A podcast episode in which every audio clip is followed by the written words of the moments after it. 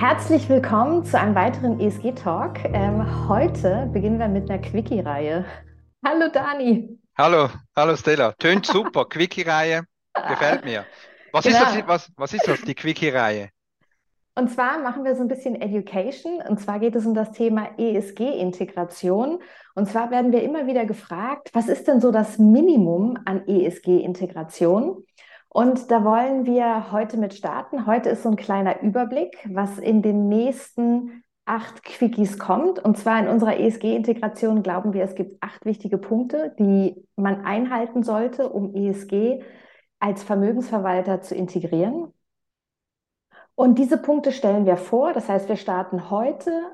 Morgen, übermorgen gibt es nochmal zwei Quickies, dann die Woche drauf äh, drei Quickies und die Woche darauf auch mal drei Quickies dann sind wir komplett durch mit dem Thema. Mm, was ganz wichtig ist, ich werde in die Show Notes einen Link machen zu unserer Homepage. Dort sieht man unter Beratung genau die acht Punkte, was es braucht für die Quickies. Perfekt. Wollen wir schnell durchgehen, Dani? Ja, sehr gerne. Um vorzustellen, was in den nächsten acht Quickies mehr oder weniger welche Themen wir haben. Sehr gerne. Okay, also fangen wir an. Logischerweise als allererstes ESG-DNA bestimmen. Magst du dazu was sagen? Ja, das ist, das ist so mein Spruch, den ich immer sage, oder? Es geht ja immer darum, der, der Fisch stinkt immer vom Kopf. Beziehungsweise, mhm.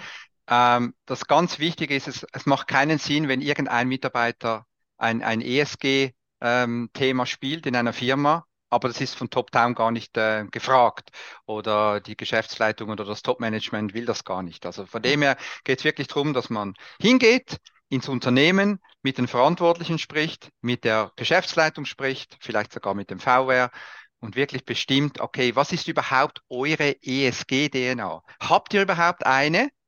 Und wenn nicht, kann man eine integrieren oder kann man eine bestimmen? Oder wie sieht das Ganze aus? Also das ist sicher sehr, sehr wichtig, bevor man überhaupt mal anfängt.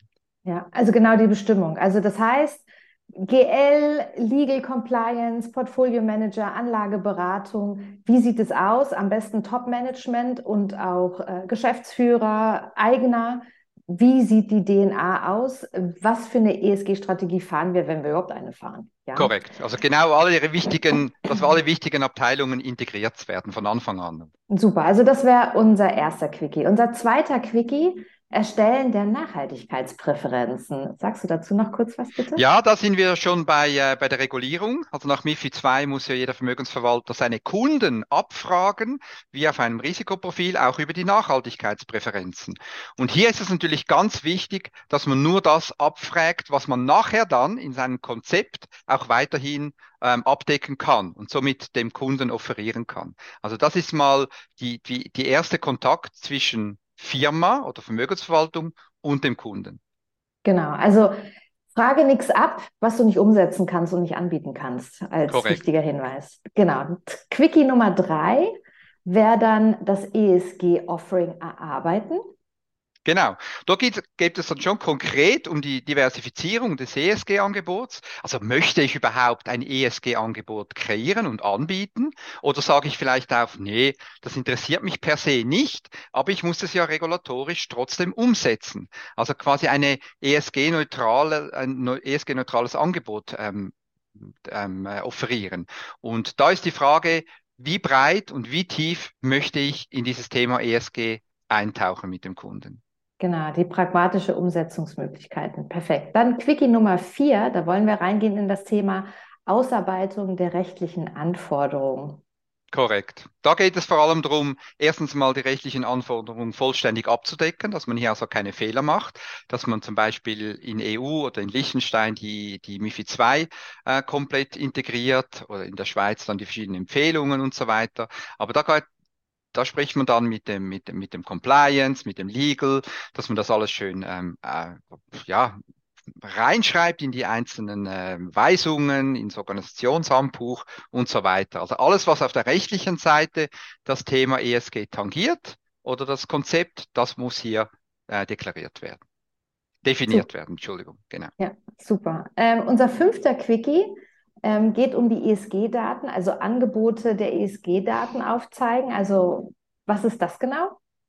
Ja, da geht es hauptsächlich darum, einen guten Datenprovider zu finden, beziehungsweise einen Partner zu finden, wo man auch diese ESG-Daten pragmatisch für sich in seinem Betrieb und für seine Kunden dann verwenden kann. Das ist ein riesen sage jetzt mal, eine riesen Herausforderung für die Vermögensverwalter, weil hier kann man ganz viel Geld ausgeben oder das müsste man. Aber es gibt eben auch einfachere Dinge, pragmatischere Sachen, einheitliches äh, Pricing für, äh, äh für, für diese ESG-Daten und äh, ja, und da definieren wir dann, wie und mit wem man zum Beispiel solche Lösungen ähm, ausarbeiten kann. Genau, und ob man auch immer das große Produkt braucht. Ja, braucht man das überhaupt? Ja, oder Nein. gibt es andere Lösungen, die viel besser zu mir passen? Genau. Wiki Nummer 6, Überwachungskonzepte erarbeiten. Ja, wenn man dann alles gemacht hat und den Kunden quasi als ESG-Kunde dann führt, muss man das Ganze ja auch regulatorisch auch gegeben überwachen. Also man braucht äh, Reporting, man braucht äh, Listen, man braucht ähm, Leute, die das auch verstehen, um was es hier geht, damit man das gegenüber dann auch ähm, der Revision und so weiter und dem Kunden gegenüber das ausweisen kann. Also wie macht man so ein Überwachungskonzept? Was ist das Minimum, was man machen muss? Super. Quickie Nummer 7, ESG-Reporting besprechen. Genau, da ist auch wieder, da kann man sehr viel Geld ausgeben oder eben auch nicht. Da geht es darum, wie soll so ein Reporting aussehen? Kann man zum Beispiel für alle Kunden dasselbe Reporting machen oder muss man das diversifizieren? Will ich das diversifizieren? Möchte ich möglichst eine günstige, eine pragmatische Lösung? Und da wird dann alles definiert, quasi was in diesem Reporting dann vorkommt und wie man es gegenüber dem Kunden vertritt und ihm zeigt. Und unser letztes Quicking, finde ich, ist ein sehr wichtiges Quickie, äh, Quickie, Entschuldigung, und zwar die Schulung der Mitarbeiter. Genau. Es nützt ja nichts, wenn man das ganze Konzept dann hat, aber die, die Mitarbeiter nicht geschult sind auf diesem Thema. Hier geht es darum, dass man möglichst einfach und pragmatisch die einzelnen Punkte, die man vorher im Konzept definiert hat, dem Mitarbeiter rüberbringt. Oder anders gesagt, der Mitarbeiter, jeder Mitarbeiter, der an der Kundenfront dann ist, muss dieses ESG-Konzept äh, anwenden können. Und da machen wir eine Zusammenfassung auf die wichtigsten Punkte, so dass er auch locker und easy ins Kundengespräch dann gehen kann. Super. Das sind unsere acht Quickies. Ich wiederhole sie nochmal ganz kurz. Nummer eins, ESG-DNA bestimmen. Nummer zwei, Erstellen der Nachhaltigkeitspräferenzen. Nummer drei, ESG-Offering erarbeiten. Nummer vier, Ausarbeitung der rechtlichen Anforderungen. Nummer fünf, Angebote der ESG-Daten einholen oder aufzeigen. Nummer sechs, Überwachungskonzept erarbeiten. Nummer sieben, ESG-Reporting besprechen. Und Nummer acht, Schulung der Mitarbeiter. Das ist unser Introduction und Introduction für unsere Quickie-Reihe.